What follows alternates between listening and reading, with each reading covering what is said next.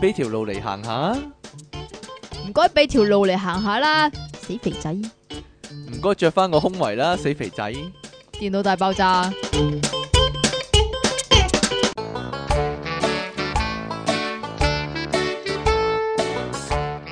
歡迎翻到嚟 p o up dot com 嘅電腦大爆炸。哦冇 呢咗，度繼續有出體傾同埋即期離岸神啊，各位苦悶人類嘅救世主啊！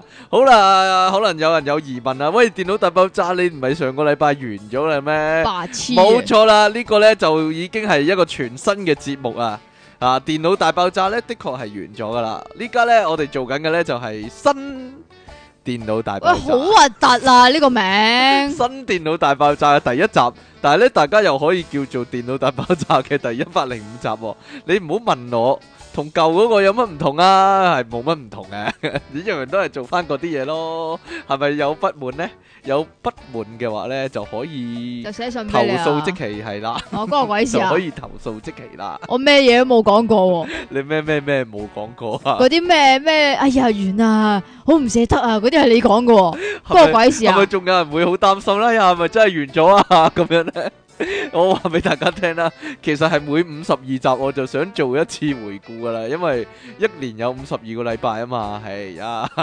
咁下一次咧，應該應該咧，我預言啦，應該就一百五十六集嗰陣時咧就係嘛？會條出現呢數個條情數計況。到未啊一？百五十六集馬雅馬雅力嘅預言。嚇一百做到第一百五十六集咧，又會嚟一次世界末日噶啦。 不過大家唔使咁擔心嘅，因為咧就正如呢個超級無敵獎門人一樣啊，啊每每一年咧就用唔同嘅名出係翻啊，嚟。即係究極無敵啊，終極鐵甲無無敵敵獎門人，啊咁樣啦，係啊終極篇今次就係。好鬼無敵啊啲啦。好啦，咁我哋開始講新聞啦噃，係係嘛？嘛好啦，啊你呢做乜個揸住啊？同即 期你死揸住啊㗎呢你！個同即我期有講關噶，關我鬼事係嗯 呢個即期嘅古仔。係嘛？啊，用過來人嘅身份現身說法啦食。茄你咁咧就話咧呢個低頭族嘅年紀咧就大大咁樣下降喎。其實咧有陣時咧去飲茶咧都會見到咧有啲 B B，即係可能係三四歲㗎咋。吓就揸住已經玩緊手機啦係。啊，就就係咁要玩嗰部 i l o n 啊，就係如咁。果俾我，我一定唔會俾佢玩。點？解咧？吓，點解啲細路仔唔應該玩呢啲咯？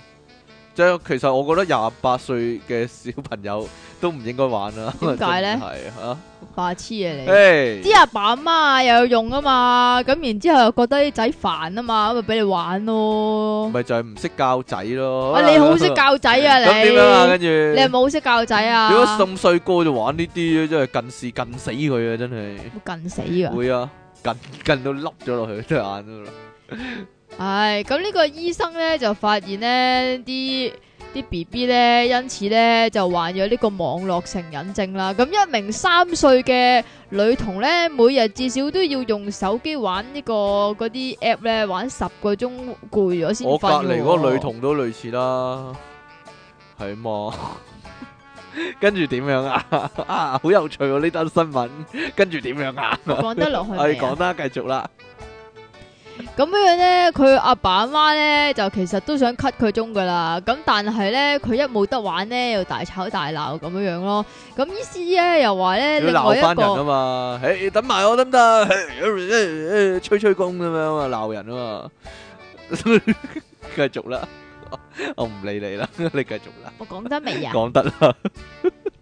咁啊，另外一個十四歲嘅少年放咗學翻屋企之後咧，咁又係雙手就離唔開呢個平板電腦喎。咁樣咧，響食晚飯嗰陣時咧，係需要由媽媽餵食㗎。最離譜就係咧，連上次屎都唔識揾噶，系啦，去廁所嗰陣時咧，都係玩緊呢個 i i l e t 嘅，咁就要媽媽幫佢抿屎。哎呀咁呢個咧就令嗰啲家長咧就非常之頭痛、喎。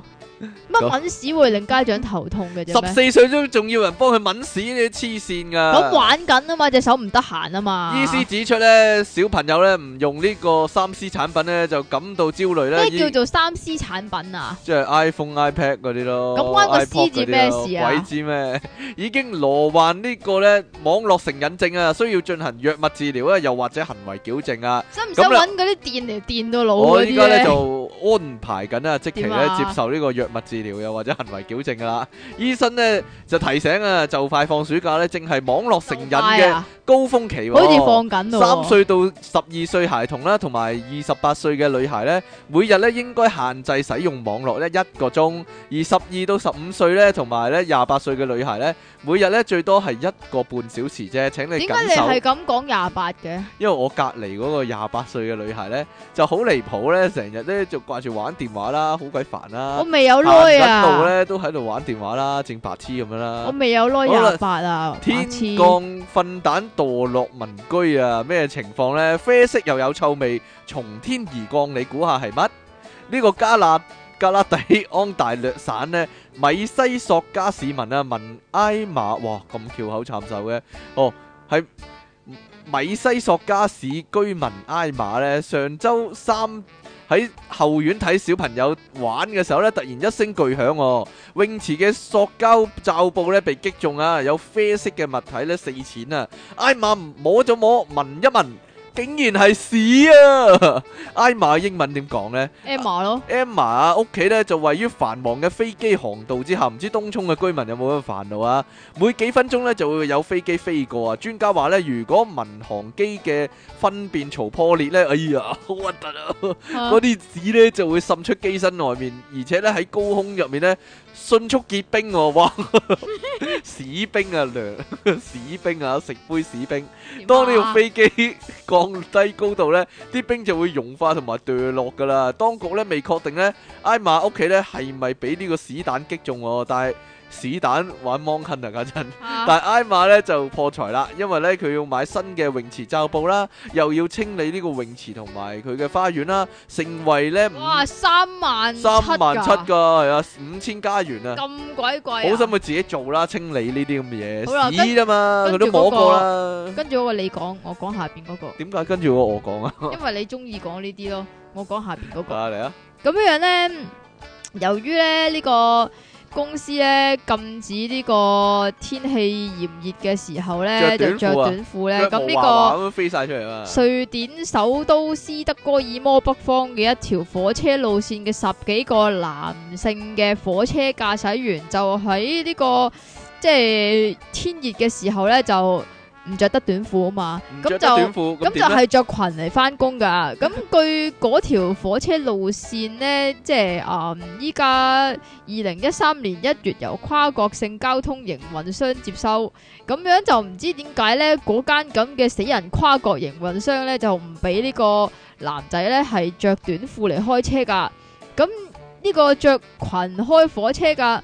叫做阿克斯滕咧，就話佢哋都知道呢個新公司嘅新規定之後咧，就諗到呢個辦法嘅。就係因着為裙揸車啦，係啦，因為咧佢話咧呢度嘅天氣好熱啦，咁樣想着短褲喎，但係又唔着得短褲嘅話，咁要着短咩咧？就係、短 裙啦全部變晒張國榮啊！可以喎係， 吓、但係可能佢哋買唔到嗰啲咧，誒、誒，即係女仔着嗰啲短裙，因為嗰啲腰好窄噶嘛。鬼知咩？咁啊肥婆咁要唔使着裙嘅家陣，係啊嘛，即係咁中意遮住啲肥嗰啲人嘅冇咧。冇唔關事啊，唔關事啊。 咁總有啲即係唔同嘅人有唔同嘅需要嘅啫，冇係咩歧視㗎係啊，係咩？係啊係啊係咩係啊。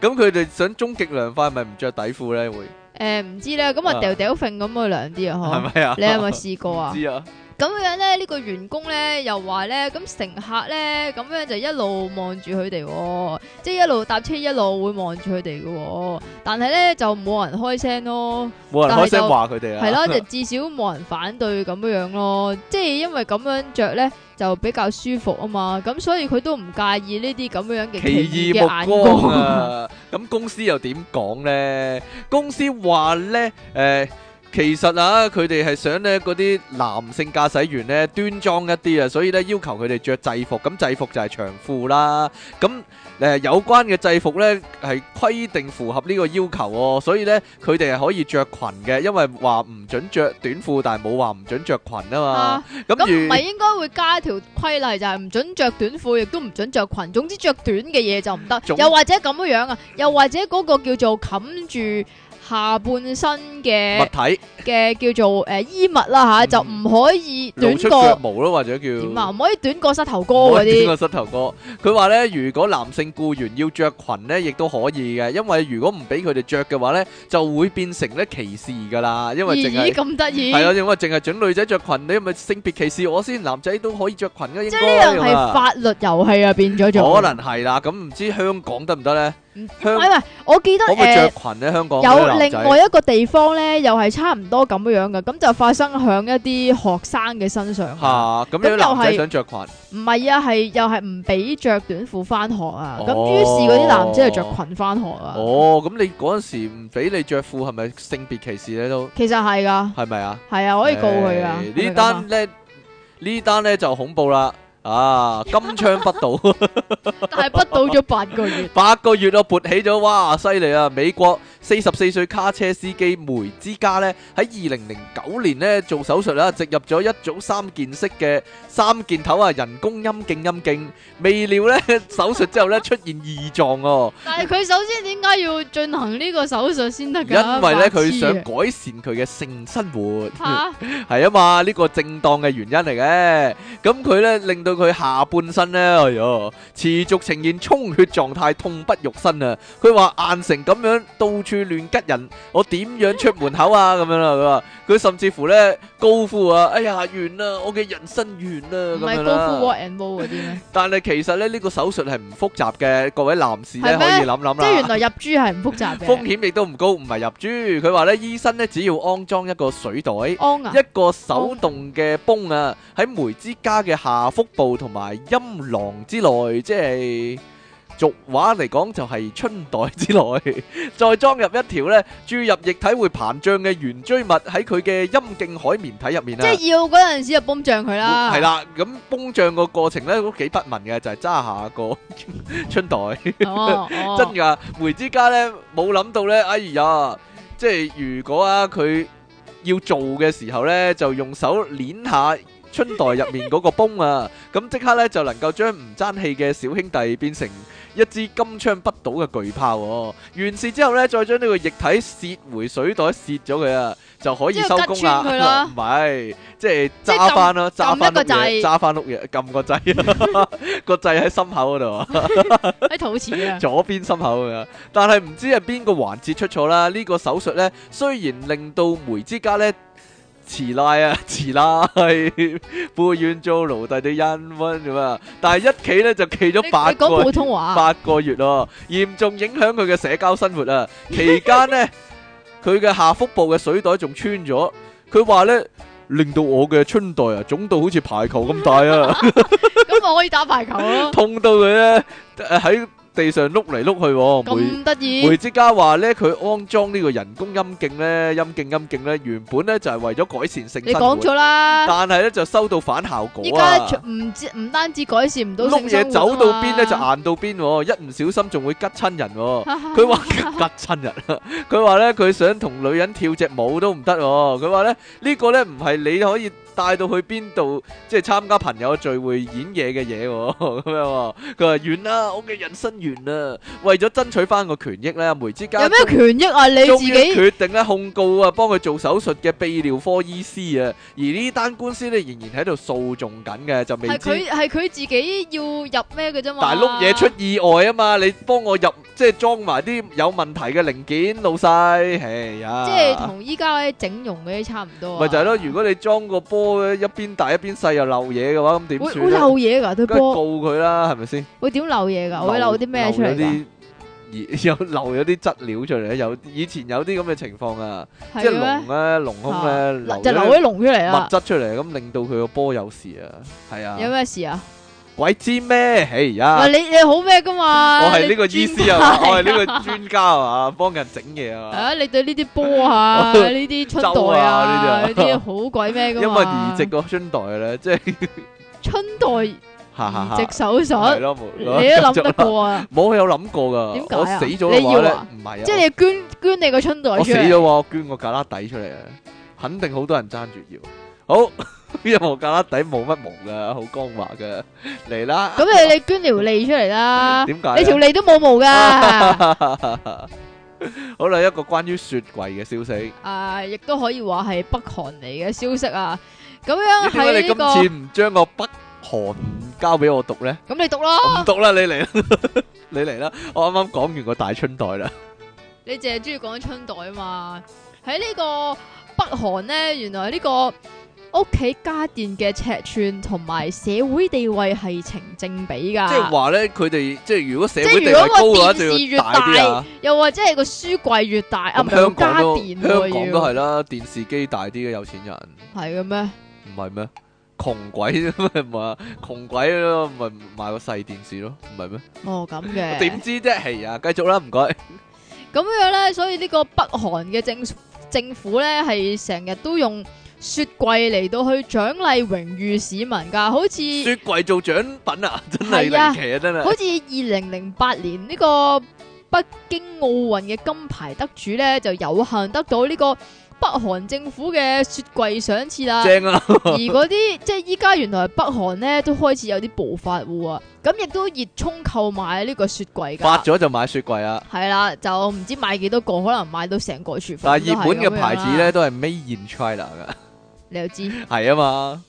咁樣，但係其實佢哋咧就好少嚟用嚟雪啲凍肉啊、雪糕啊咁樣樣嘅。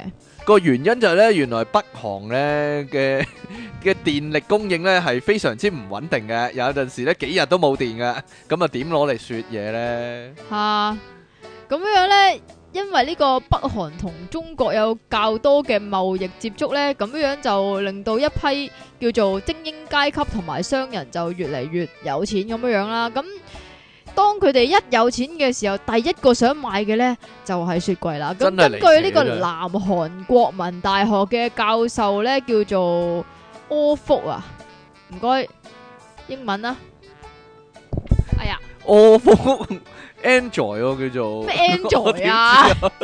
唔係咩？唔係啊，佢叫做 Henry 啊，係嘛啊唔知啊？Android，你係 Android 啊。呢個柯福又點咧？係啊，呢個柯福咧就話平壤同埋北韓西北部嘅地區平均有十五到廿個家庭裏邊就有一個雪櫃，咁就比起一九九九年嘅一百比一係大大提升噶。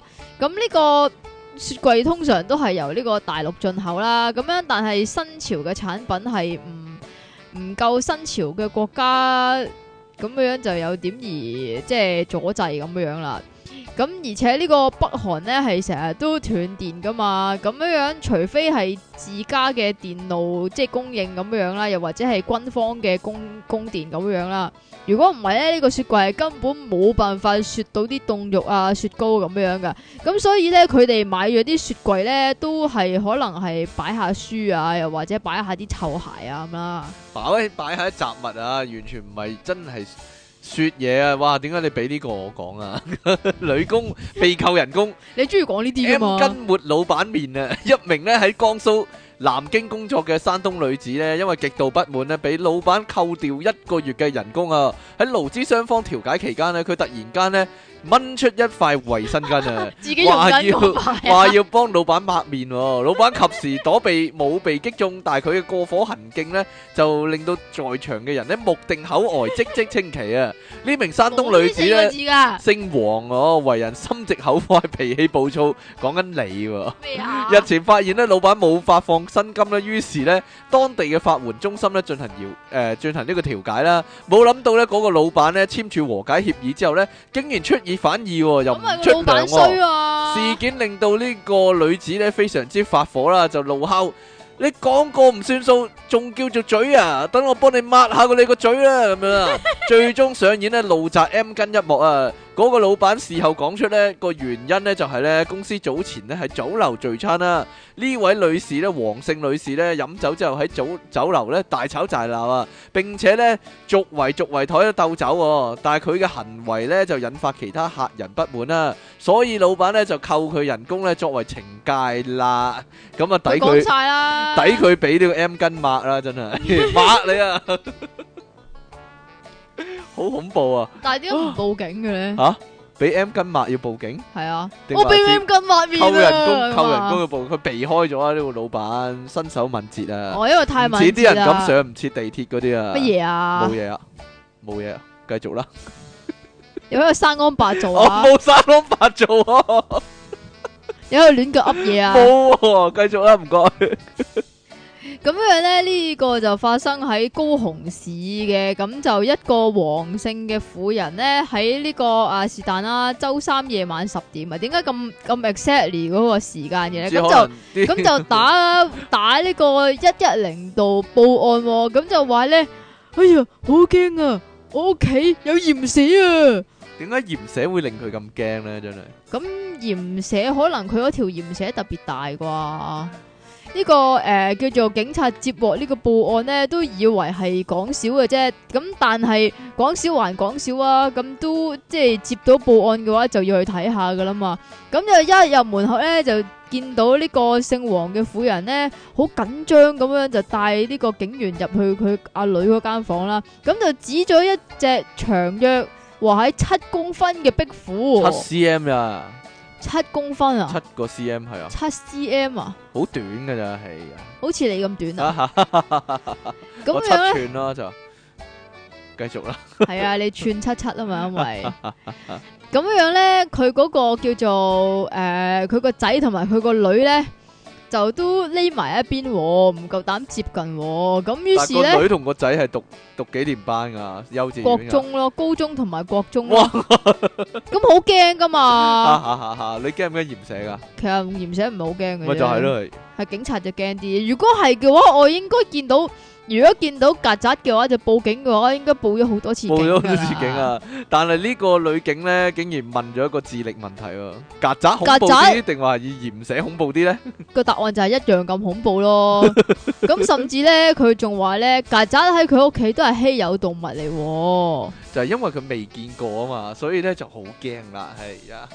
喂，嗰、個女警咧仲話咧，好似咧成日都要捉動物喎、因為咧第一次即係做警察咁多年啊，都係第一次咧要即係幫人捉鹽蛇喎、但係咩？係一年之前咧，亦都幫民眾捉田捉過呢鼠個啊黃金鼠，感覺好似咧佢做警察咧就唔係捉賊喎，一直都係捉動物咁咁唔喎。係啊嘅，咁都係捉 嘢啫，咁捉咩都冇乜所謂啦捉。自殺咧會唔會？捉林心樹 人家，好啦，究竟咧拍拖幾耐，然之後結婚咧就最唔易離婚咧？又係呢個無聊嘅專家研究報告啊。係啊，好無聊啊！有一篇文章話咧，戀愛兩年零四個月，然之後結婚咧就最唔容易離婚啊係！嘛？咁我想問下呢度究竟有冇聽眾係即係拍咗拖兩年啱啱好零四個月 exactly 兩年啦啊四吓，個月啦要兩年四個月啊，唔好超過一個月啊，一日都唔可以超過啊。呢篇文章話咧，通研究人員咧通過統計咧發現咧，如果拍拖兩年零四個月之後結婚咧，佢嘅離婚率咧就會相對較低喎，而閃婚又或者馬拉松式嘅戀愛咧，離婚率咧就會好高啊喂，！其實兩年零四個月都唔係，即係都唔係長噶、喎。係咯，，好短時間咯。美國婚姻研究專家特德哈斯頓博士話咧，無聊博士啊，婚姻研究專家，但係佢係佢話結婚拖延時間最長嘅人呢，分手嘅可能性咧亦都最大啊。相關統計仲顯示呢，廿五歲以後結婚呢，婚姻長久嘅概率就會仲大啲、喎。對於呢樣嘢呢，唔少網友覺得呢個講法呢無厘頭啊。專家表示呢，適婚男女要尊重自己嘅諗法，就唔好盲目限定呢個戀愛時間、喎。哎好呀啦，，我唔知點講啊，因為好悶啊呢邊嘢，我唔知點解你會揾呢，真係。啊無聊專家報告啊嘛。好啦你唔該晒講你下啊啲啲網友點樣講嘅？啲啲網網友友就點係講話啊都白痴嘅，點會點會即係有一個叫做時限先得㗎？佢好迷信咯，其實。點解啊？即係因為幾即係幾長時間你就一定冇咁易離婚啦，又或者幾長時間你就一定會離婚啦咁樣啊。但係咧有一個叫做國家級嘅心理諮詢師咧就話，戀愛嘅時候男女雙方荷爾蒙分 泌旺盛咧，咁呢種嘅吸引力係會持續兩年左右噶。咁所以咧，即係要 within 呢呢段時間咧，就要有呢啲咁樣嘅，即係要結婚啊呢啲行動噶啦。如果唔係嘅話咧，錯過咗呢兩攤年凍咗啊，可以係話啊，係。呢錯過咗呢兩年零四個月嘅話咧，就真係凍過水噶啦。哎呀，因為攤凍咗啊，啲分泌吸翻入去啊，係會咁嘅咩？唔知喎佢話啲分泌分泌晒出嚟啊吓，嘛。啊好啦，最後一單嘅新最聞尾一係單咩咧就咧？係呢個華西都市報報導啊，喺六月廿八，哇，喺六月廿八號嘅三點左右，喺呢個叫做宜賓人民公園裏邊呢。咁有一個女仔，佢叫做李芳啦，不過唔知究竟係真名定係假名啊。咁就同幾廿個男女同學呢，就喺度做緊大茶飯喎、咁就有啲咧就拉繩啊，有啲啊綁彩帶啊，有啲啊泵波波啊咁樣樣啦。究竟做咩咧？開 party？應該都差唔多噶啦。咁原來咧呢、個 party 咧係溝仔 party 嚟嘅喎。其實係挽回佢嘅感情。誒、都差唔多啊，即係溝翻條仔咁樣啦。咁樣咧就喺呢啲誒波波啊嗰啲嗰度寫咗好多大字報啦，就話咩誒原諒我啊，對不起啊，至死不渝啊，I love you 啊咁樣呢啲字句啦，咁就吸引咗好多途人留觀啦。咁樣呢個女仔係咩樣嘅咧？佢話誒誒靚唔靚啊？唔知啊吓，就着連身裙。然之後高踭鞋、喎，咁你諗下究竟靚唔靚啦？應該着得好靚，着得好靚係啊，着得好着得好靚，但係靚。個樣咧就誒唔知道啦。咁樣就係因為引嚟咁多人嘅圍觀咧，咁所以都有記者去採訪啦。咁樣呢個女仔咧就話俾呢個記者知咧，話原來之前就同佢男朋友咁就大吵咗一場，咁就分咗手，咁之後覺得自己唔啱，就用呢個方法嚟到想和好咁話喎。咁而即係嗰啲咁多嘅咩誒波波啊、咩繩啊、咩大字報啊、成啊嗰啲咧，係佢利用課餘嘅時間嚟打工揾錢，咁佢亦都係花花半個月嘅時間嚟到去策劃噶咯喎，咁就請咗五萬個同學嚟幫手添嘅，哇係，咁應該人工都唔少啦吓。唔使仲要啊，請啊。唔係啊仲要仲要租場啊，買蛋糕啊，買買埋戒指添啊！哎呀，咁啊用咗三千幾蚊喎，咁樣咧就由三點等到八點喎，究先竟至得唔等得咧？先至等到佢個男朋友，即係前男朋友啊吓，其實應該係分咗手噶啦。咁啊出現咗咁樣就佢啲同學就將佢哋兩個就圍成一圈啦，咁樣樣就跟住就一齊係啦打氣啦，結婚結婚結婚，嘴應承佢佢嘴佢應承嘴佢啦咁樣啦。十足處境喜劇一樣啊，真係。唉，真係靚到嘔 啊！咁樣咧，而咧，誒、之後咧，誒、呢、個男主角咧就其實唔係好開心嘅表情喎，露出一啲。咁兩個人咧講咗幾句之後咧，個女仔咧就哎呀淚流滿面啊！點解咧？究竟點解咧？咁究竟佢男朋友前男朋友先啱啊？同佢講咗啲乜嘢嘢咧？咁原來算罷啦，其實個男仔係有預謀噶，因為佢已經有新嘅女朋友啦。咁就嗰女仔都幾瘀喎，如果係咁真係。其因為實如果做戲嘅話，通常就哦耶，哦搞掂咯咁樣拍手掌咁樣啦嘛。但係呢個咧就唔得啦，真係因為似求婚嗰啲咯，同埋即係仲衰有咗，可以話仲有係。一樣嘢就係、如果女仔做埋晒呢啲嘢咧，個男仔會覺得好煩噶，個男仔一定唔會覺得感動咯。肯定係啦，係呀，同埋你唔可以話個男仔有預謀嘅，即係講得話個女仔大炒一場咁樣，跟住嗌分手，可能個男仔都受夠啦，真係係咪嚇先？你好似好清楚呢啲嘢，好啦，第一零五集嘅唔理 我咯，即刻。我哋嘅題目呢就係呢個演嘢啊。好啦，究竟咩叫演嘢呢？我知雙天鵝同埋邊個啊嘛？張天國同埋邊個啊阿？張繼聰啊嘛，哎講呀咗好 耐啦。表演啲嘢啊嘛，表演下出嚟俾人睇嗰啲啊。好啦，不如講下啲演嘢嘅場合先啦。有有啲啲咩場合㗎？咩其實咩情況咩情況你都可以演嘢㗎咩情啦。況你會演嘢？有啲熱門嘅場合啊，例如去飲嗰陣時啦。係話，但係你無時無刻都演嘢俾冇我啊，演睇啲乜喎。嘢俾你睇啊？有，啊 我演啲咩俾你睇啊？黐線噶，有啊，變喺啲唔應該變嘢嘅地方變啲變啲嘢嘢出嚟俾我睇出嚟啊 嘛。同 friend 食飯嘅時候啦，嗰啲咩天才表演咧，咩啊港男港姐嗰啲咧，就會要求佢哋表演一番啊嘛。但係咧，最靚嘅表演就係唱歌咯。唱係啊，我都覺得係啊。如果你即係做除非你係唱得好好嘅啫。唱得好好好難啊！嗱，有個有個有個例外嘅，如果就咁唱歌咧，其實會好鬼老土，好行啊！又或但者咁係如果嗰個樣人唱歌咯，哦曉扮聲啊，係咯即。係一唱出嚟，哇！張學友把聲咁樣好勁啊！突然間就變又得，或者男聲女聲佢唱晒嗰啲咯。或者嗰啲啊 speed dating 嗰陣時咧，你就參加過啊？我冇參加過，但係據知咧就會有啲男仔咧就表演一番 啊，係嘅咩？就吸引啲女仔嘅注意力咁樣如啊。果要你表演嘅話，你會表演啲咩啊？表演啲乜嘢啊？擺隻手板喺台面咧，啊跟住揾咗筷子去咯，揾隻叉咁樣，啪啪啪啪啪，篤嗰啲手指罅嗰啲咯，好快咁樣。哦，但得係唔得啊呢就招？但係就成日 都篤篤親自己手指咯我，成支叉都係血噶，冇人會吸引到啊！呢招係咪啊？因為隻手爛晒，唔使拖 啊。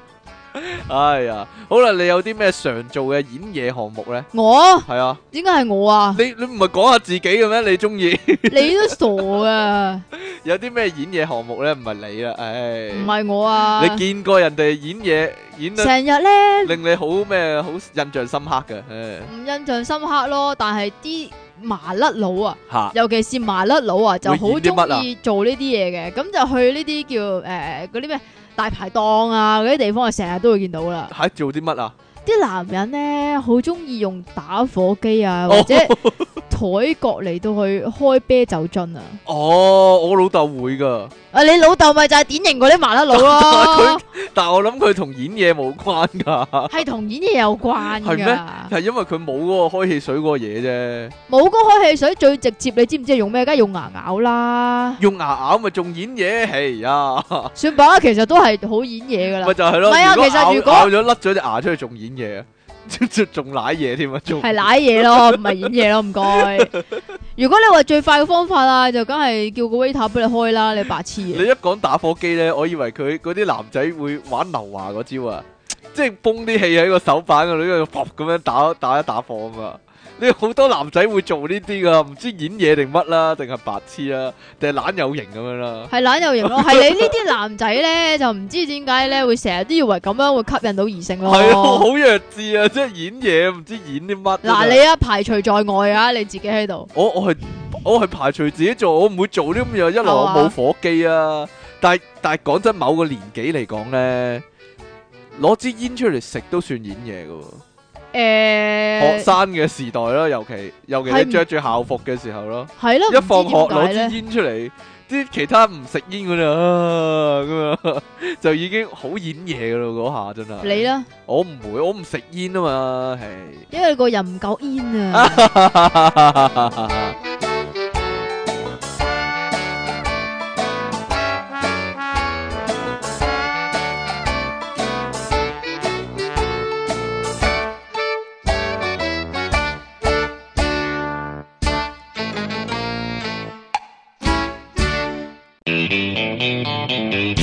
欢迎翻到嚟新電腦大爆炸，繼續有你哋嘅節目主持啊，都繼續係嗰個啊，音樂情人出體傾同埋苦悶人類嘅救世主，即即稱其離岸神啊！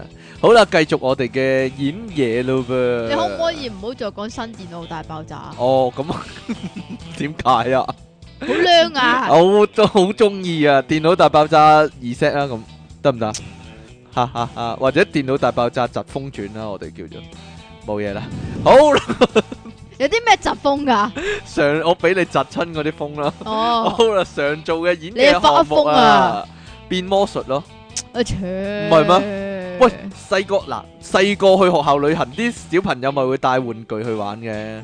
我細個有人啊，帶盒魔術道具去玩俾人睇噶，吓，真噶。咁啊，肯定係算係演嘢啦，但係玩得好渣噶，穿晒筆 係人都知嗰啲。咁咪就係咯，即咁係三個杯啊嘛，呢個有波，呢個冇波，呢個有波，呢個有波，呢個有波，啊呢個就冇波唔啦，係有塊波板糖咁嘅嘢咩？一擰轉佢咁就有個有個銀仔噶嘛。係啊，係咪啊？係啊嗰個好嗰個人嗰樣嘢最易穿分嘅，其實轉嗰下咧，因為佢嗰度後面咯，咁樣係人都知噶嘛，冇嘢啦， 算啦，你唔覺嘅咩？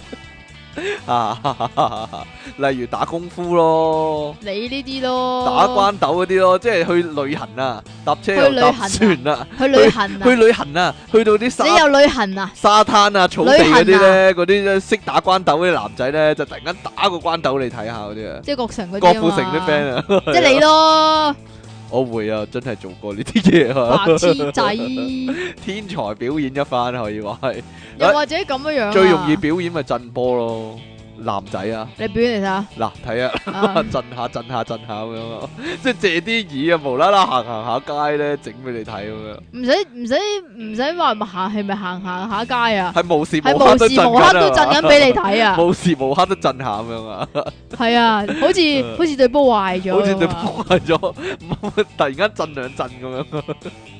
哈哈哈！咁啊練得嚟噶，梗係演下嘢啦，唔係練嚟做咩啫？係咪先？哈 哈你話我話張家輝依家肯定無時無刻都想剝衫啊！真係係咁剝，直頭唔着衫 出街 梳啊下啦，梳下料啊咁樣， 梳下嘢啊！你有咩講啊？你啱先你都唔理我啦。最常啊我仲做嘅講你演嘢項咩目，最常做嘅演嘢項我目仲我仲講嚟做咩啫？係啊，最常做嘅演嘢項目你未講一個啊？乜嘢啊即係類似打功夫嘅。下咁就即係因為有啲人咧就識，有啲人咧就唔識噶嘛。但係咧，我識一個人咧，佢係唔知點解無時無刻都可以做到嘅，做就啲乜算啊？唔拉筋都做到做嘅，啲乜啊一？字馬一字馬唔係拉筋都做到噶，喎唔知點解女仔喎。定男仔？女。仔哎呀，做咩啊？嫁唔出啊！好啦，你係唔啊，係話即坐單車先嫁唔出啫咩？畫一字馬都係啊。使唔使我重申一次女仔啊好係啦好啦好 有啲啦，咩唔應該做咧？踩單車啦啊，騎馬啦啊，抹一字馬啦，啊，跨欄啦咁，騎膊馬跳咧，彈床啦，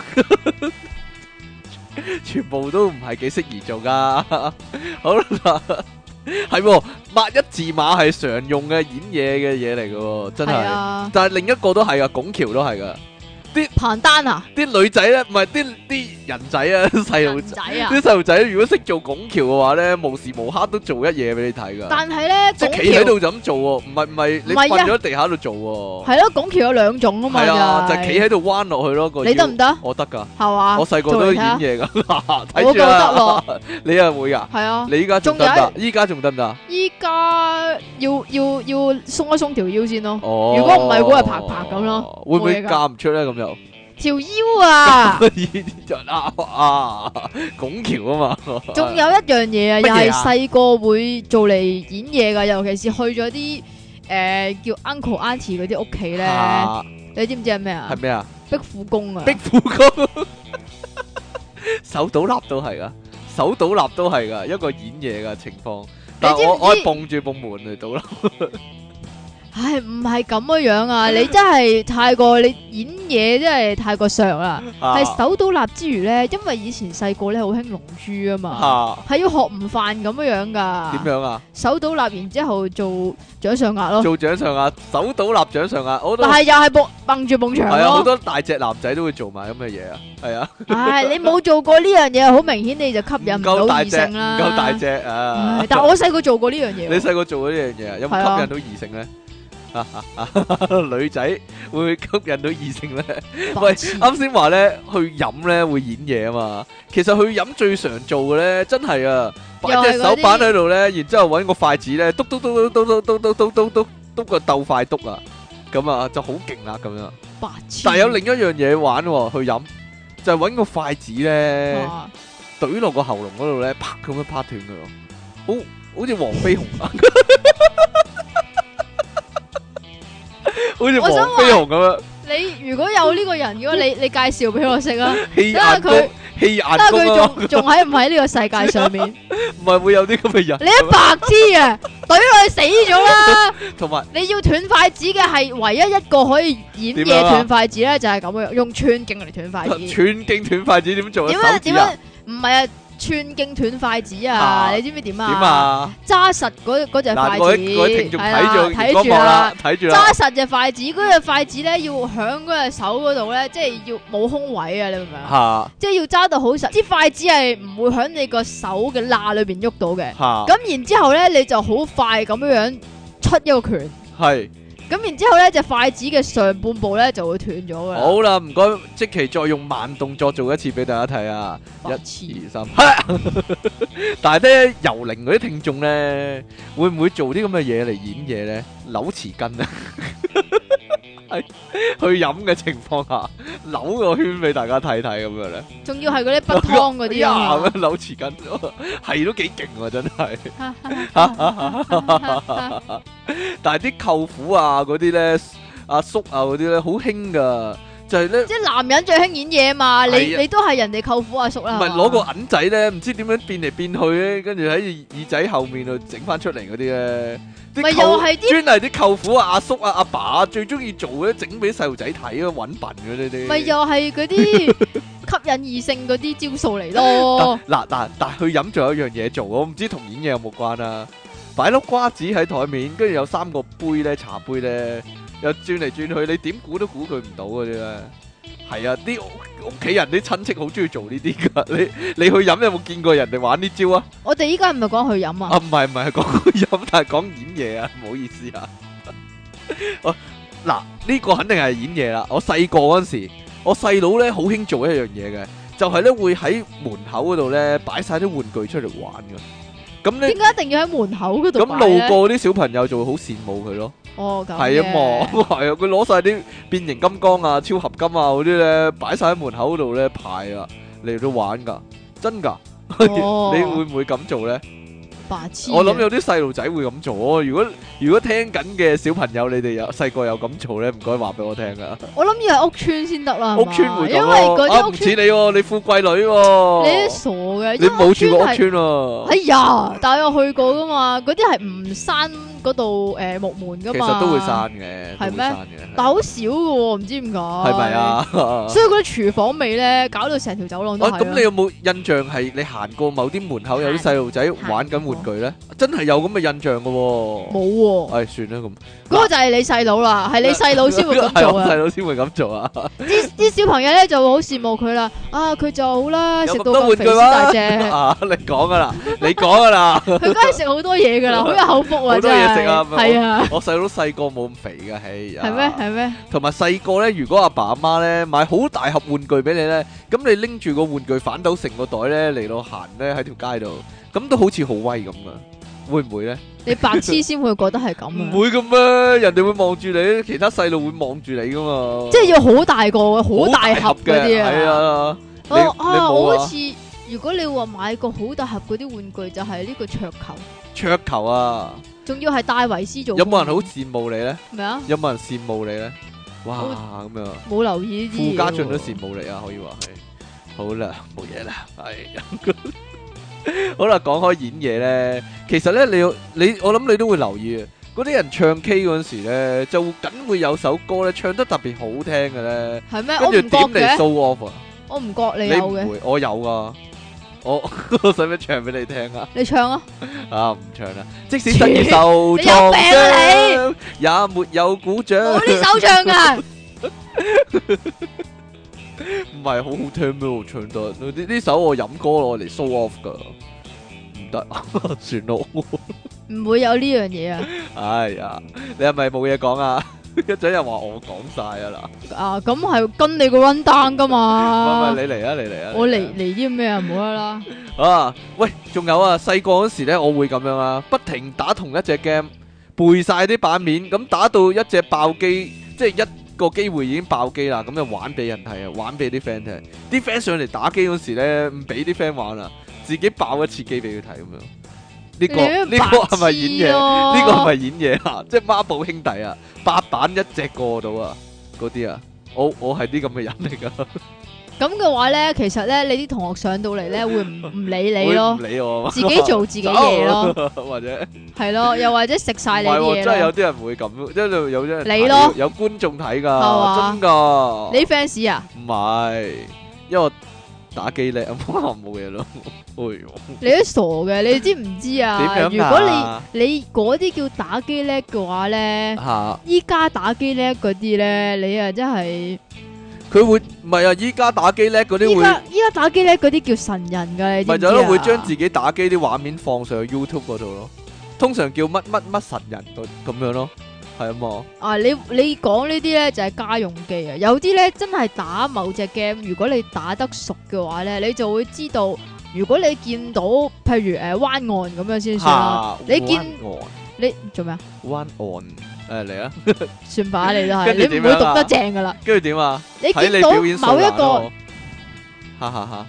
繼我續講啦得未啊？講得啦，你見到某一個車牌咧，即係你見到某一個名咧，你就會知道，嗯，呢、個人坐得低，佢就擺兩蚊，唔使再入錢噶啦。你就知道佢就係蠻亨啦，佢就係車神啦，佢就係。吓吓，講講起呢啲啊，打機咧，show off 咧，未講完啊，最仲有一樣嘢啊，做咩事啊？冇嘢啊，就係咧，通常唔知點解呢啲神人咧，佢哋都會好好運噶，點解咧？通常都係噶，即係佢哋。哦佢哋打得又好、喎，即係啲技術又勁、喎。咁然之後咧，即係譬如有啲要打料噶嘛，有啲 game 要打料噶嘛，啊又成日嗰啲最勁嗰啲料咧都會俾晒佢嘅喎。哦，因為好人有好報啫。哦咁同嘅，埋咧，如果你啲嘢未講完咧，你連貫啲講啦，你唔好有個位等我以為你講完咗 啦。嘿唉，其實咧，你話打機咧，show off 咧，嗰陣時最興咪跳舞機咯，係啊嘛，哦，係跳啊舞機你有冇見一過個一條人跳片兩咧？個兩個機唔係啊係，點啊？你有冇見過一條片咧？基本上你淨係見到嗰個男仔企咗喺度嘅啫，佢冇喐過嘅。只腳摁啊，因為系佢只腳咧企咗喺嗰四格嘅中間嗰度啊，即係打斜咁樣企。咁、嚇然之后咧，佢淨係腳踭同埋腳尖嚟到去玩啊。哦，莫非呢個就係傳說中嘅爭子腳？哈哈哈。我完全唔知你講咩。我冇嘢啦， 個腳踭踩，咪一個腳尖嗰度踩呢個油門啊嘛，咪踭指腳都冇聽過啊！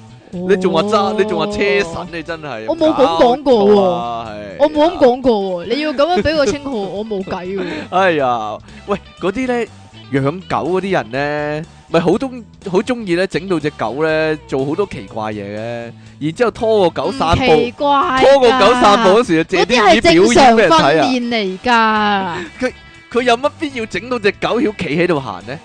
你話俾我聽 啊！因為要訓練後腳嘅腳力咯。黐線嘅，有乜必要整到只狗企喺度，然之後轉圈呢？係你只貓唔識啫。然之後佢散步嗰時啊，整俾人睇嗰啲啲人就圍住啊，啊好得意啊，哎呀好叻啊只狗咁啊！ 嘿，呢個唔咁係點啊？呢你個咪又惡你好不屑啊？係嘛惡意地演嘢啊，又整個請請啊，哎呀請請啊請請啊，哎呀好得意啊咁樣啊！嘿，冇嘢啦，你識啲 friend 係咁我冇識啲 friend 咧，要我做請請 嘅喎，噶？你你咁你曉唔曉做請請啊？你白痴嘅，啊！ 但係但係有個類似嘅情況啊，就係而家啲小朋友咧，小朋友小朋友啲家長咧就成日帶啲小朋友咧去學乜學物咧，然之後咧就會叫佢喺啲親戚面前表演嚟睇下啦。係咁啦，啊例如埋單嗰陣時咧就話阿仔啊幾錢啊，咁佢咁就然之後個阿數手指啊仔 咧就就會唔知點解佢係咁度揈嗰隻手定隻咧，手啊，跟住就話七十一個落咁樣啦，咁平哇食得 cheap 啊嘛，啲啲錢俾晒個仔學嘢啦，冇辦法啦，係啊，揈下揈下隻手啊，冰袋幾多錢咁樣啊嘛，咁啊表演啊嘛，仲有啲咩表演呢？啲小朋友會 唔係啊？啲啲阿爸阿媽好中意叫啲女咧表演芭蕾舞啊！如果一紮親戚啊或者去飲嘅時候，又又去飲嗰時啊，表演個芭蕾舞俾啲阿舅父睇下，俾啲 uncle 睇下啦咁樣啊！咪就係白痴咯。你有冇表？演過啊？我有你我有俾人叫過，但係我永遠都唔會做呢啲嘢咯。你唔會啊？你表演西面咯，即係哈哈哈哈！阿媽就話：阿女啊，表演扮周杰倫俾大家睇下啦，咁樣 啊！啲啲親戚話好嘢，好嘢，好嘢，好嘢，好嘢，好嘢，好嘢，咁樣啦嘛，我知道啊，係啊 係啊，你你你知唔知啊？如果你話你頭先講狗啊嘛，係。啊，其實咧，人類嘅 B B 咧係有差唔多嘅遭遇噶，係啊，都都表演叫媽媽咁樣，表演叫唔爸係啊，爸，都係表演請請噶，唔知點解，係啊，有得表演飛吻咯，係有得咯。表演飛吻咯。但係會飛吻唔啦會表演西面噶？表演西面嗰個咪你咯， 即係唯獨係你一個咯。係啊係啊。 嗱，呢個情況又點咧？成班朋友去玩朋友，咁咧帶條女或者帶條仔出嚟，算唔算演嘢咧？尤其係成班之中得你最先溝到嘅時候啦，唔係話邊個最先唔先溝到啊？係總之一班人原本全部都係诶、呃自己一個人嘅啫嚇、，咁但係係你就無啦，啦啦獨唯獨是係你就楞一條，仲要係即係唔係 common friend 嚟嘅，即係唔係圍內嘅朋友嚟嘅，點哇圍內嗰啲仲演嘢，我覺得。解咧？即係成班 friend 有一個女仔好靚嘅，個個都哇嗰、個好正啊，溝到佢就好啦。咁點知其中一個得咗米咁樣咯，跟住喺大家面前拖哦手，那些年嘅故事呢 個哦，咁唔止拖手噶啦，咁咪好勁咁咪好勁啊咁應該嘴埋如噶果係咁啊啦，係咪啊？咁就好勁噶啦！你因為啲嗰男仔真係膚淺啊！嗰陣時啊，你係咪都試過呢個？你應該應該係過來唔人係我唔係身份過來人身份，但係嘛係但係嗰班人之中有啲人係咁，例如哦說嗰班人嗰陣時啊，嗰陣時中六咧先至啊有女仔嘅，中六先有女仔，男校啊嘛，好多好多學校係咁噶，真係慘啦！男校去到中六突然間有兩你個知唔女知仔，啊？我到中六都冇女仔啊，唔係都冇男仔啊咁，你讀咩學校噶？你到中六都冇女仔嘅因為話，我我中六係冇讀過中六噶，咁咧其中有個咧就追嗰個女仔啊，啊跟住咧可能個女仔都係唔學士嗰啲， 一追就追到咧，跟住啲人就哦咁樣啊，係啊，好好演嘢啊！如果係咁真係真係噶嘛，其實真係唔明點解溝到女或者溝到仔啊，等於演嘢嘅咧。即係如果因為個個都冇咯，簡單嚟講，即係如果你係咁嘅樣啊，你嚇係一個诶、呃平平無奇嘅女仔，我唔係講某一度空平道啊平平嚇，無唔奇，係啊，係點 樣咧？樣子平平無奇啊啊，OK，我冇你咁 evil 啊啲思想。嚇！咁如果你溝到一個真係，哇個個都覺得又高大又靚仔，嗰啲先叫演嘢嘛。你好膚淺嘅。點解咧？如果個女仔溝到個好有內涵嘅男仔，咁先至係勁啊嘛！咁如果佢好有內涵物理學家、物理學家嗰啲，啊，但係你咁嘅 樣嘅，啊，哇！咁就真係演得你死嘢啦，啊你真係。 我溝到個張家輝咁嘅樣嘅咁啊，咁嘅身材啊，邊個張家輝咁嘅樣啊？咁嘅張家輝咁嘅嘅樣係 冇用㗎，啊啊！你講噶 啦，我覺得佢好靚仔噶啦，係咩？係咩？係 咩？哎呀，例如說咧，啊我咁樣算唔算演嘢咧？點啊？人哋唱 K 嗰陣時咧，我就會玩嗰個你出咧。竅咯，揀歌嗰個電腦啊，嗰、個蘋果棋啊，因為咧我可以食到全部都變晒黑棋噶，咁算唔算演？其實咧係算唔冇算係演冇嘢人理 你㗎。我想講，有人玩，有人睇我玩噶，真係。邊邊個睇你玩啊？你？啲 friend 咯，哇咁勁嘅，咁唔使唱啦啊 點解你咁勁嘅？咁樣啊？咁唔使唱真啦。噶，冇嘢咯。 哎呀，但係有一排你覺唔覺得有一排啲人咧，某啲人咧就好中意表演咧還原個扭計式啊？哇，好 old 前一 school 排啊，，唔係好 old school 噶，一兩年前咋嗰陣時開始興起呢、個點樣啊速解啊，啊廿、秒鐘之內可以搞掂個扭計式，你知唔知依家玩扭計式嗯係、嗯玩到用腳玩啊嘛，係啊，咁如果你要演嘢嘅話，即係譬如你喺地鐵嗰度，咁你咪要無啦啦除鞋啊，係啦 除除鞋，鞋又或者係坐低。如果冇位坐嘅話，你要坐地下。唔知唔知會唔會進化到用個鼻嚟玩扭計式咧，或者用隻眼嚟玩扭計式咧 啊？用隻眼嚟玩幾好啊，念力嚟玩係念力嘛唔？係喎，係用個眼皮嘅開合嚟玩喎。你白痴你嘅知唔知世界上有個人好勁啊？啊？可以用鼻哥嚟食意大利粉同埋眼睛嚟剝花生，嗰、個就係大家好熟悉嘅人嚟嘅，邊個啊？大雄咯，真噶， 真噶。有一次呢，唔知輸到啲乜呢？技安話如果你輸咗就要用鼻哥嚟到食意大利粉啊嘛。另一次呢，就係、如果你輸咗就要用眼睛嚟剝花生啊嘛。佢係世界上最強嘅男人啊！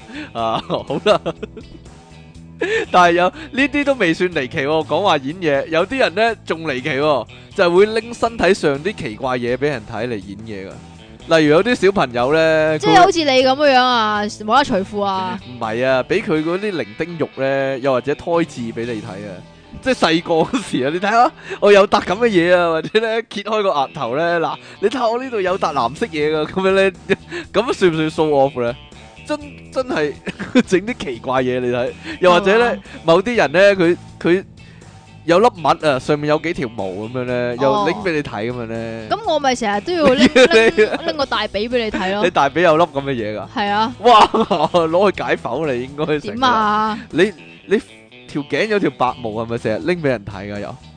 係你成日都見到啫。 啊嗱，例如說，我唔知你有冇遇過咁嘅 friend，我有我有某個 friend，嚇佢手指公係孖指嚟嘅，就會拎俾人睇啊，咁嘅話，哦我六六媽隻手指啊應該要除鞋啦。嚇，佢有啊唔六係隻腳趾啊，唔係啊，我我老豆啊，唔係我阿媽應該。你老豆係咩啊？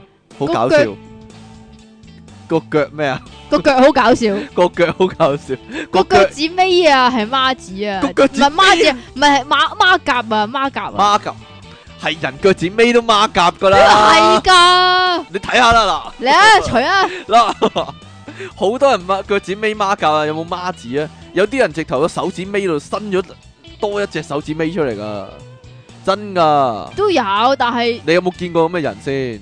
我以前小學咧有一個同學咧就唔係手指尾啊吓，就嚇係個诶手指公啊。手指公但係佢其實呢個咧係即係佢唔中意噶，即係點解啊呢因為呢個係佢一個诶、呃、身缺陷體上嚟啊嘅缺陷嚟噶。咁因為咧佢我好記得噶，佢诶诶唔知早期啦，翻學嘅時候咧，佢嘅手咧係戴住一個手套咁樣嘅物體嘅，就唔俾人睇到隻手，係啦，咁然之後咧，有一日咧，佢就話俾俾老師話佢帶玩具翻學喎。因為隻手啊，係啊，定係隻手套啊？因為個佢嗰個手套咯，咁然之後就俾哦俾老師話佢帶玩具翻學喎，咁佢就好唔開心咁樣喊，咁樣就知道，啊原來佢嗰個叫做手指公係有啲缺陷嘅，咁樣，所以你就唔好以為呢啲係用嚟演嘢咯，唔該。但有我個 friend 係攞嚟演嘢啊！佢仲話咧，有陣時咧個孖子咧中間嗰條界咧個分界線咧會流血出嚟噶，啊哦，會咁滲血嘅出。嚟噶。 但係咁佢你你使唔使诶俾你條孖筋啲人睇下咧？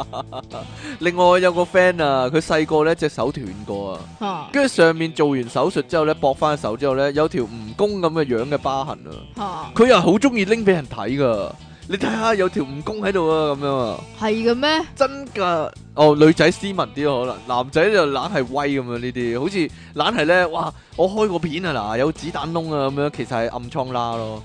咁呢啲奇怪嘢攞俾人睇咯，你阿公啊？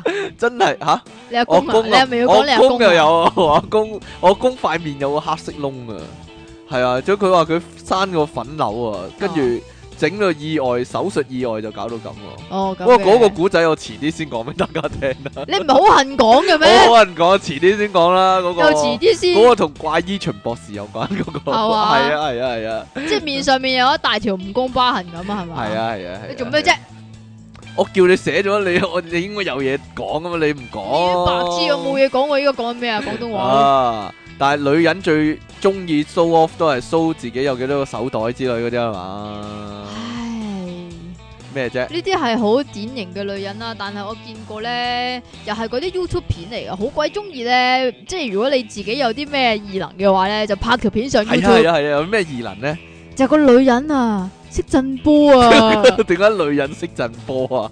但係唔我以係為男人先識但係震唔波係啊，蹬下蹬下，即係你去沙灘跑步嗰陣試過一陣步，係真係企定喺度 嘅。企定喺度，然之後單邊波向上喐一喐，劈翻落嚟，向上又喐一喐，劈翻落嚟，戚波啊！呢啲叫。 震波戚啊！戚個波， 戚一戚，戚一戚個波啊， 好恐怖喎、即係可以用意念嚟控制自己個波波。咁可唔可以控我想制？問男人震波係點樣？我條仔教過我其㗎。實喐個膊頭咯，其實係唔係個膊頭，係嗰嗰個手咧，嗰個格拉格底個位個嗰條肌肉有條收有條縮咯筋係咯，收縮一下咯。係咯，黐一黐咁樣咯。但係如果女人個波可以控制到夾埋咁啊，犀利咯，一定好搶手啊！唉，好啦，係嘛？係咧， 我唉，唔冇好唔好唔好，哎呀，想點啊？你你頭先講手指啊嘛。其嚇實仲有嘅，就唔係話你手指上面即係先天性多嗰啲咩，定還是少嗰啲咩？就係你你嘅手指可以咬到幾厚，咬到幾後都攞嚟演嘢啊！係啊，係啊係啊係啊係啊係又啊！或者咧係有有咧啲人個手指公可以掂到自己嘅手腕㗎，係啊，係啊！我依家做俾你睇啦你。做啊做啊，嗱，係咪啊？係喎，就係揾第二隻手指掂另外一隻手喺個嘅熒手光腕 啊，幕啦，係咪取巧咧？白痴喂，啊！我但係見過如上果網有幅圖喎，佢可啊以背轉個手背嚟到拎住杯嘢嘅喎，咁我究竟有冇改改過圖？你有睇到啊我有睇到，用個手背嚟拎。住個杯啊！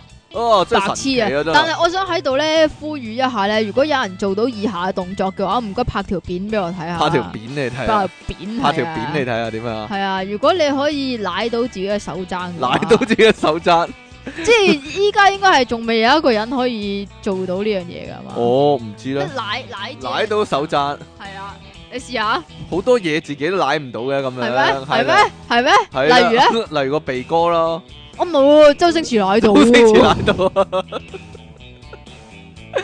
都好多都舐唔到嘅，係咩哎呀有乜出奇咧？真係係咩咁有人幫嗰啲啊？但係我老婆咧，成日咧話咧自己去過五十幾個國家，吓，咁算唔算演嘢啊？佢究竟演嘅係去嘅地方多啊，定還是佢有咁嘅錢去咧？我諗係去嘅地方多，因為佢去嘅即即係好似集郵咁哦去樣嘅時候係好咯。艱苦嘅，因為佢話咁自己佢去到有冇集啲咩郵翻嚟咧？冇喎，咪嗰啲 souvenir 咯，全部都係鎖匙扣啊，去木劇仔啊嗰啲咯，冇復活用，島嗰咁啊啲公仔嗰啲咁咯。咁啊冇用啦，梗係要有啲特別啲嘅東西噶啦。例如咧，呢唔係即係你去到唔係買嗰啲咩紀念嘅鎖匙扣噶嘛，係嘛？係多數都係嘅，但係即佢佢係係例如咁。嘅。即係例如去到俄去羅斯到去到俄羅斯去就到會有咯，南極咁樣先算啦。你老婆有去過啊嘛？係啊話，掘粒冰翻嚟，係咯。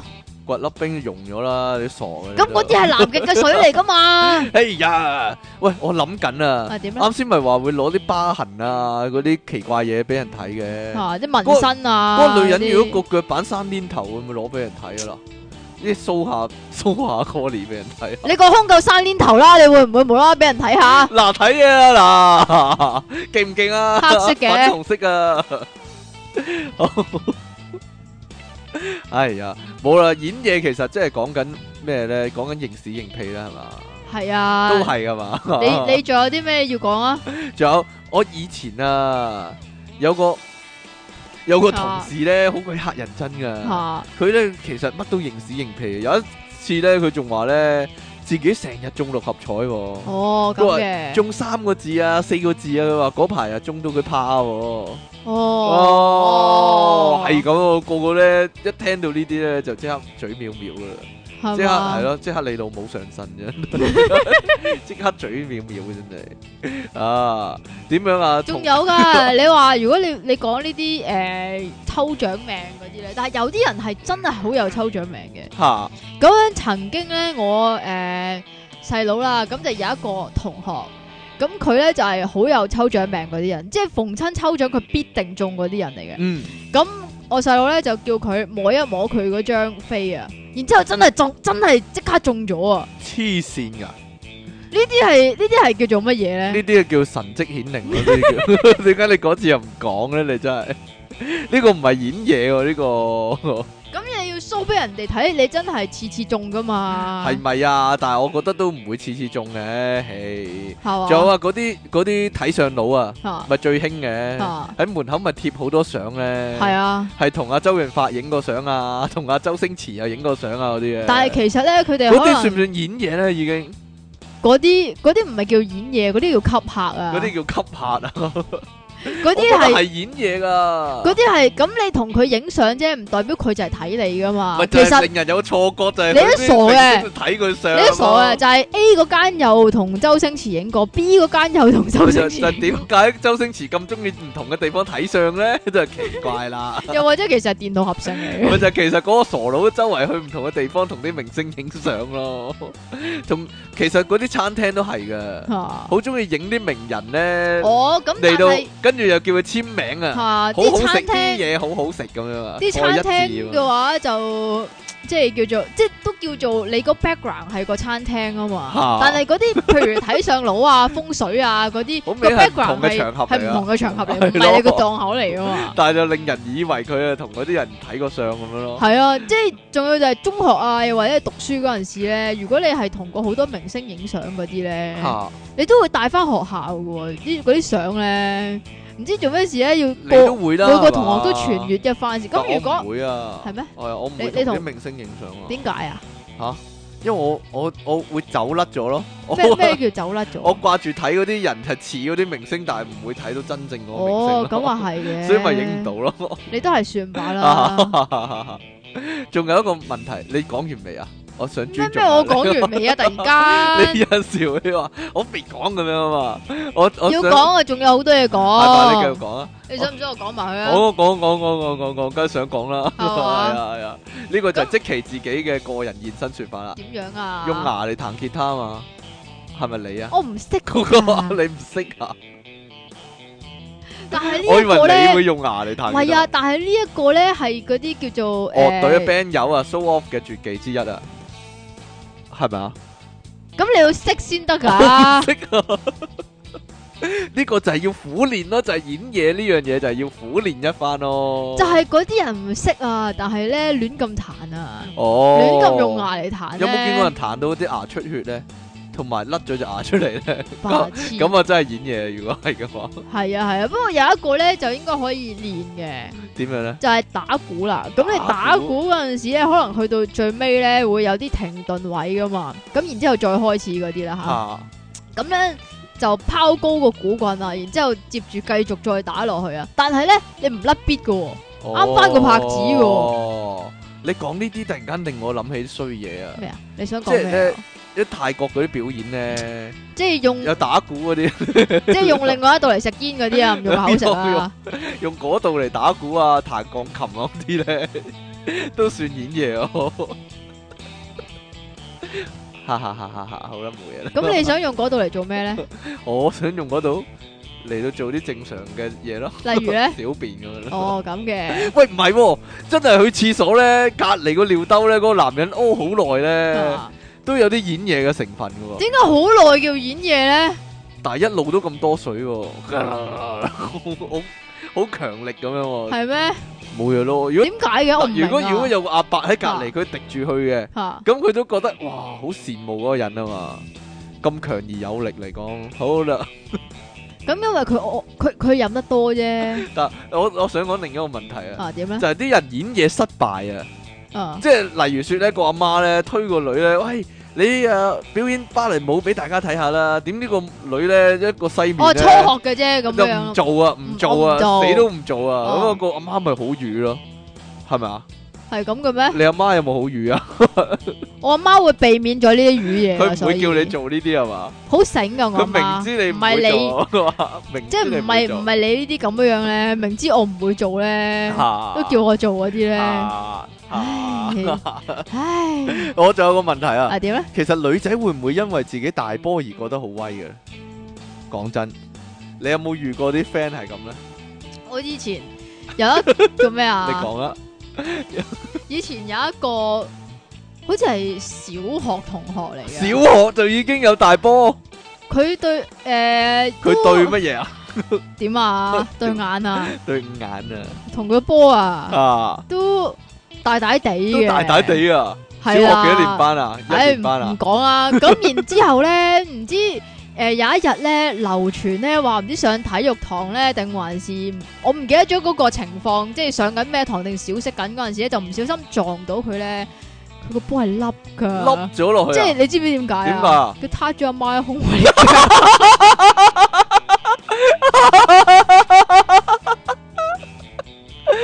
撻咗阿媽胸為你戴啊！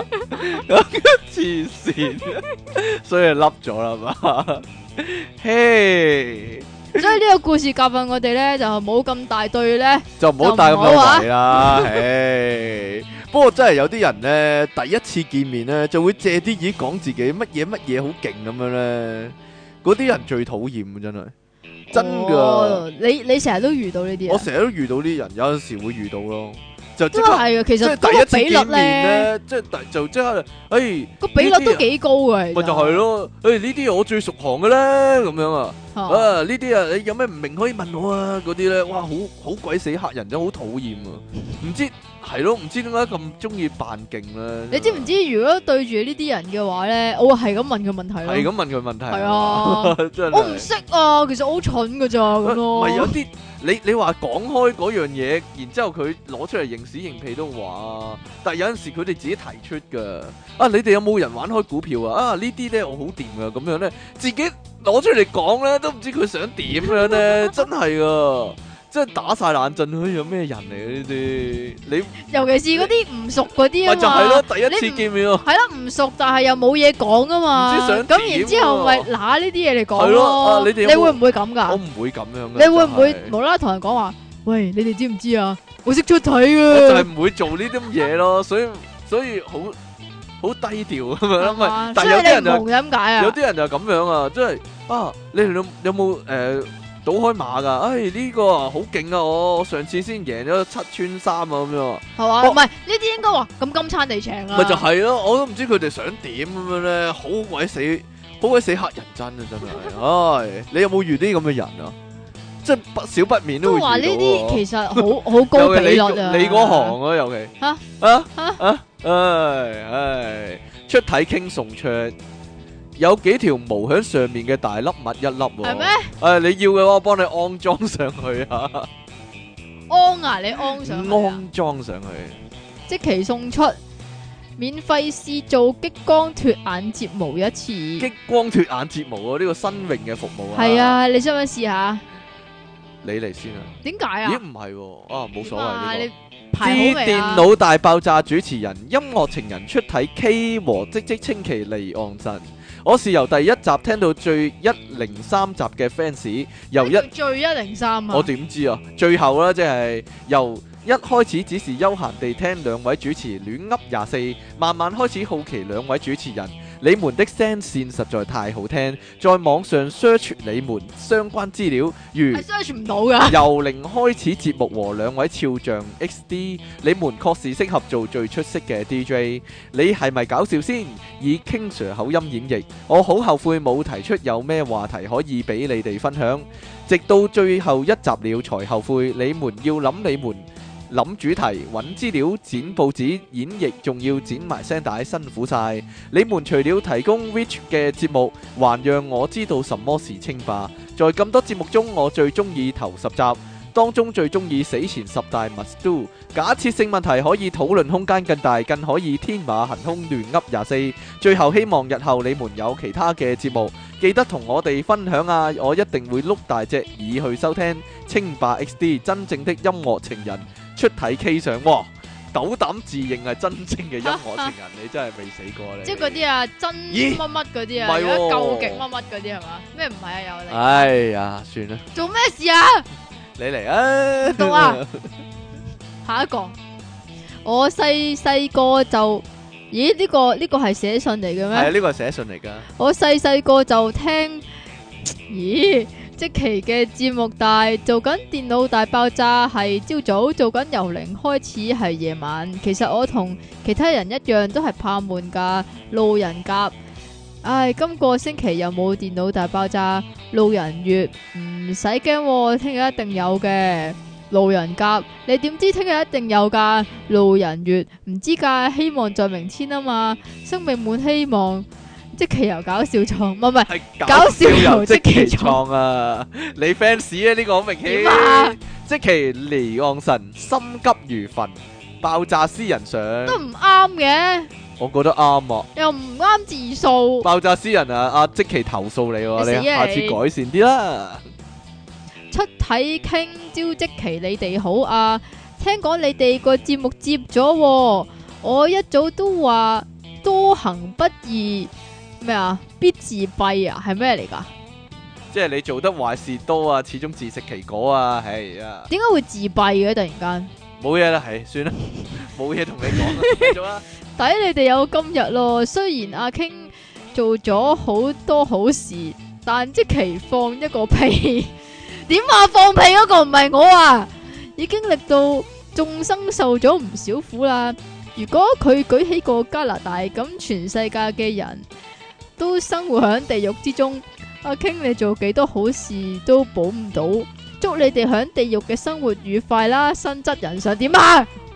啊，呢個人幾鬼馬啊！賤人兩位沙塵白霍嘅電腦大爆炸主持，最近老兄我食緊大茶飯，冇聽兩位嘅節目兩個星期，一聽就話要收皮，唔通一冇咗我 produce 住你哋個節目，咁就收皮？不過話你哋沙塵白霍真係冇錯咩叫㗎，沙塵白霍啊？即係好沙塵，好似你咁咁咯。白霍咧，鬼知咩？係咪係咪中藥嗰啲名上嚟㗎咗 iTunes 榜幾次就鬆毛鬆翼，即即清白， 清清白白，家下出事抵你咯，都好俾個機會你過嚟我嗰度拖下地，由零學起，就咁話啦。從無限倒數製作人 H O D 啊，黑樂當啊，振興喎啊？